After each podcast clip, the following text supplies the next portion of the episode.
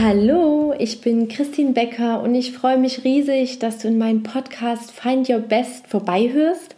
Dein Podcast für deine innere Balance und Reise zu deinem vollen Potenzial.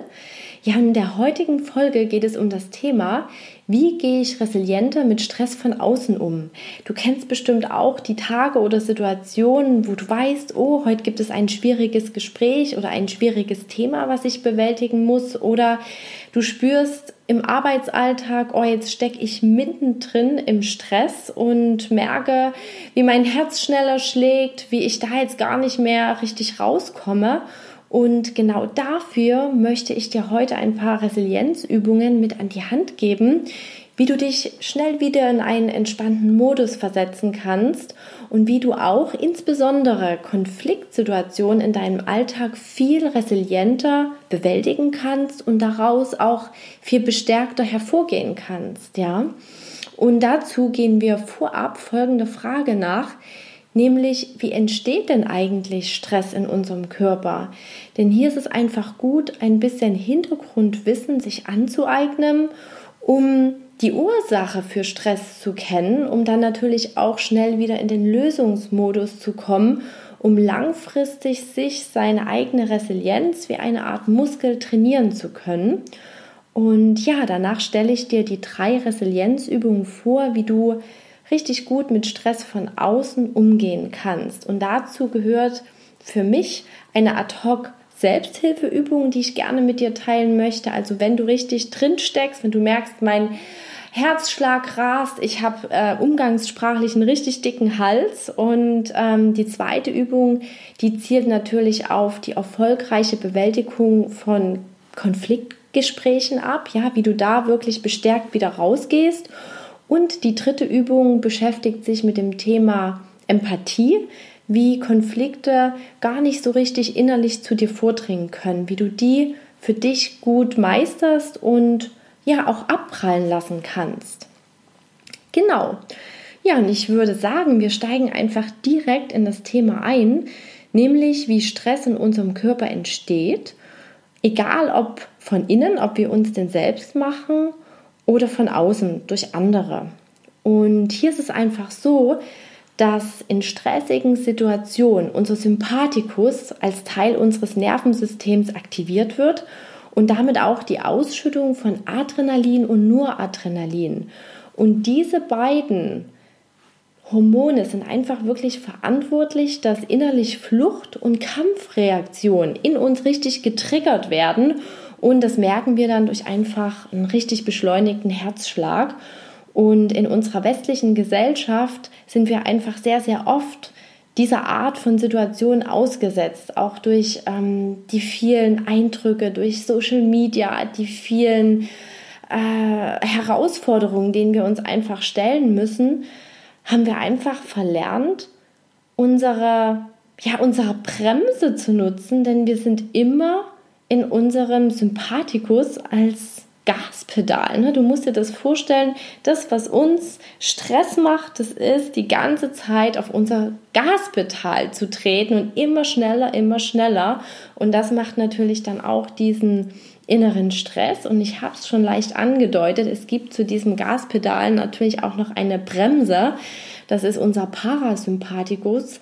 Ähm, der schüttet diese Neurotransmitter aus, die unseren Herzschlag wiederum verlangsamen und uns in eine Art Entspannungszustand wieder versetzen, eine innere Ruhe oder Balance.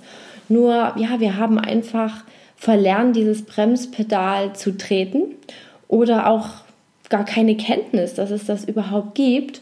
Und aus dem Grund möchte, möchte ich jetzt die erste Übung mit dir teilen. Das ist eine Atemübung, die ich 10-6-10 nenne. Das ist nach den Zählzeiten benannt. Und die kannst du einfach überall in jeder Situation einsetzen, wo du merkst, ich bin gestresst, ich kriege einen schnellen Herzschlag, ich bin genervt.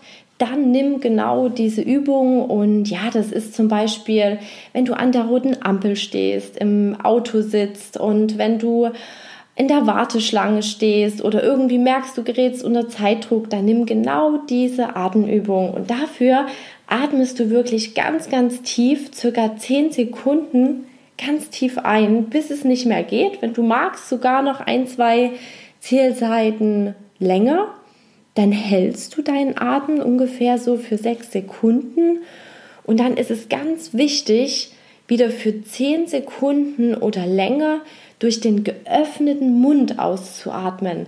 Und da, der geöffnete Mund spielt hier eine ganz, ganz besondere Rolle, weil dadurch geht erstmal dieses Entspannungsmuster, dass du deine Schultern nach unten wieder nimmst, dadurch geht das richtig los. Und das machst du ungefähr für fünf bis zehn Atemzüge. Guck da einfach, was sich für dich richtig und gut anfühlt.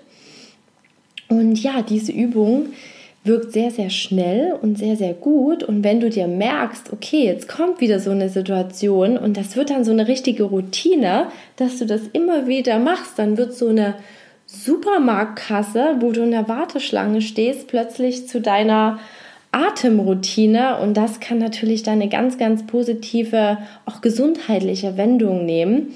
Drum probier diese Technik gerne für dich aus.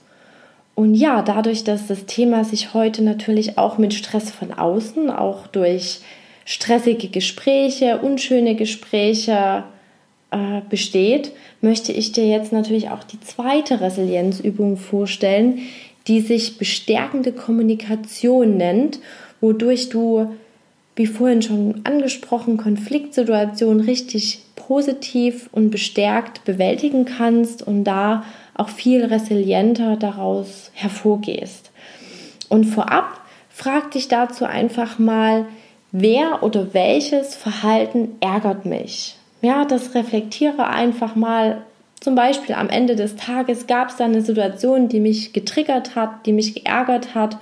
Und wenn du das für dich herausgefunden hast, dann reflektiere einfach mal weiter für dich, wie du in der Vergangenheit darauf reagiert hast. Hier gibt es zwei verschiedene Versionen. Einmal die aktive Aggression. Das ist, wenn du wirklich volle Kanne in den Streit reingehst, mit Vorwürfen reagierst, mit einer Lautstärke reagierst und unter Umständen die Situation auch eskalieren kann. Und dann gibt es noch eine zweite Version, das ist die passive Aggression.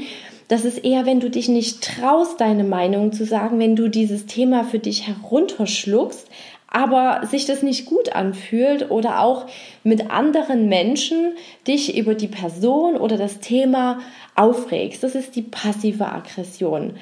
Und wenn man diese beiden Muster nicht kennt, dann bleibt man oftmals drin hängen. Drum beobachte einfach mal für dich, komme ich schnell in so eine Art Muster oder gab es das bei mir in der Vergangenheit? Und ja, nun möchte ich dir natürlich auch nicht vorenthalten, welche Lösung es hierfür gibt, was die bestärkende Kommunikation für Möglichkeiten, für Schritte mit sich trägt. Und die, das sind sechs Schritte und die möchte ich natürlich jetzt gerne mit dir teilen. Also wir hatten schon mal erstmal welche, welches Verhalten ärgert mich, was gab es in der Vorabreflexion und dann ist der erste Schritt, wende dich genau an diese Person, die dieses Problem verursacht. Das klingt jetzt erstmal ziemlich einfach, aber es erfordert natürlich auch Mut einzugestehen, hm, habe ich das tatsächlich in der Vergangenheit gemacht oder habe ich mich eher mit anderen darüber aufgeregt? Also das wirklich einfach mal hinterfragen, habe ich mich an die Person gewendet und dann wende dich an die Quelle der Person, denn nur sie ist in der Lage, dein Problem zu lösen, denn sie ist die Quelle des Problems. Genau. Im zweiten Schritt, wenn du das machst, wenn du auf die Person zugehst, dann achte darauf, dass du die Person an einem geschützten Ort und auch zu einer günstigen Gelegenheit ansprichst. Also wenn du merkst, die Person rauscht an dir vorbei in Stress, dann ist es ungünstig. Oder in der Cafeteria, wo viele Personen rundherum sind, dann schau einfach mal, wann sich vielleicht eine Gelegenheit ergibt oder mach einen Termin. Und dann begegne dieser Person wirklich freundlich und spre äh, spreche die Person in einen freundlichen Ton und mit freundlichen Worten an, um einfach da auch eine gute Basis für so ein Gespräch zu bilden. Das kann halt sein, mir ist dein Feedback wichtig, deshalb möchte ich mit dir jetzt um Thema XY sprechen. Und dann im vierten Schritt beschreibe wirklich objektiv die Verhaltensweise, die, die für dich verletzend war, aber ohne jeglichen Hauch von emotionaler Wertung.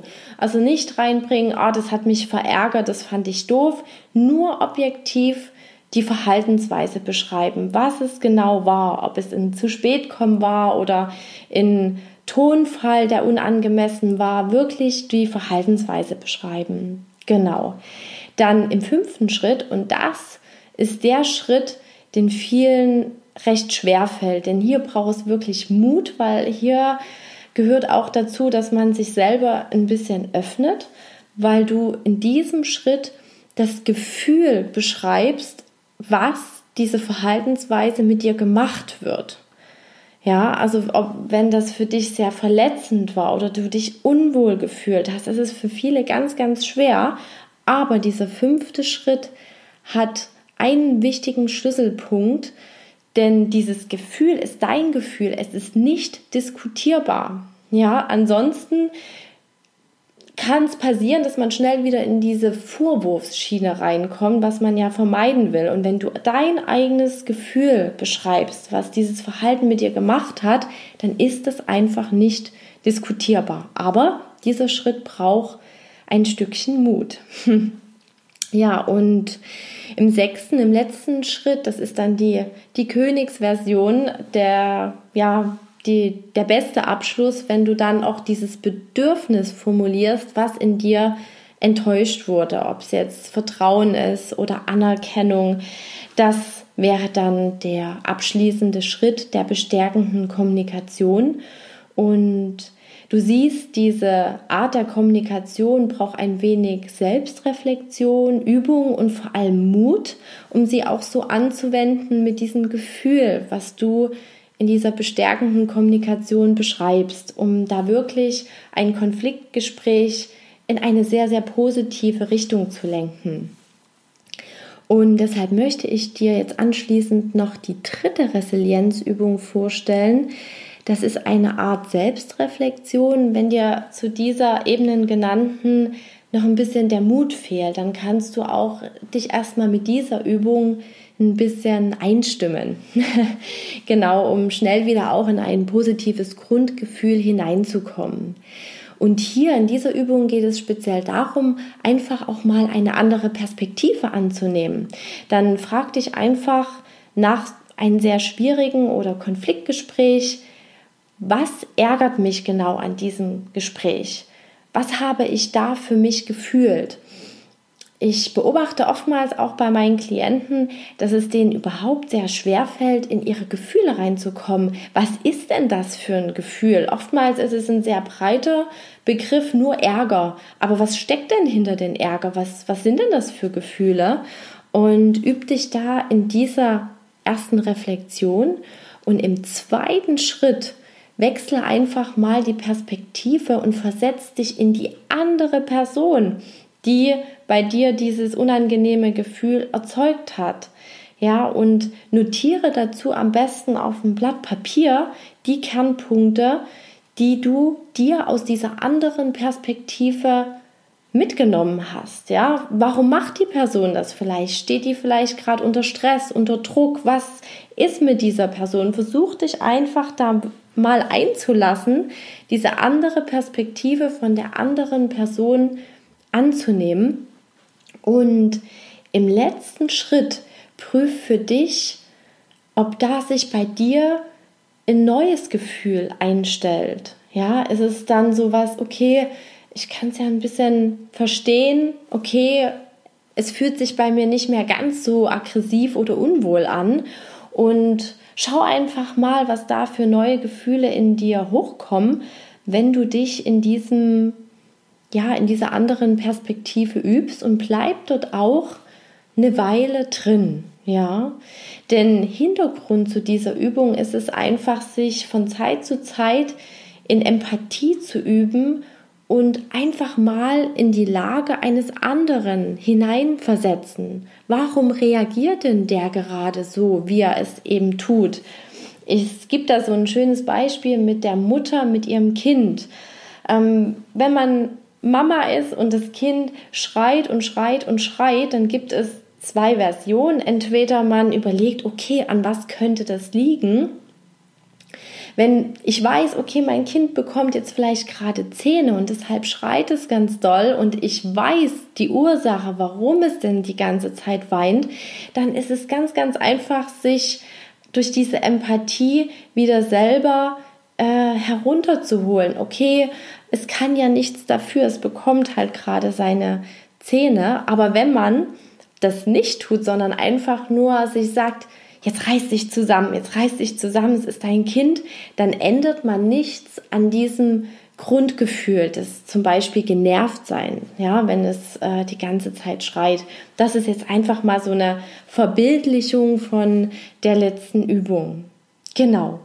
Ja, ich hoffe, dir hat die heutige Folge gefallen und die Übungen helfen dir, viel, viel resilienter und bestärkter mit Resilienz, äh, Entschuldigung, mit Stress von außen umzugehen und wirklich auch deine Balance im Leben zu halten, weiter auszubauen, sodass du am Ende natürlich viel, viel mehr Energie und Gedanken für die wirklichen wichtigen Dinge, für das Schöne hast, da auch den Blick öffnen kannst und ja, ich freue mich natürlich, wenn du mit mir deine Gedanken, deine Inspirationen zu dieser Folge auf Instagram unter Christine Becker Coaching teilst und ja, mir da einfach alles mitteilst, was dir zu dem Thema so auf dem Herzen liegt oder gern auch Fragen, die werde ich dann natürlich persönlich auch gerne beantworten.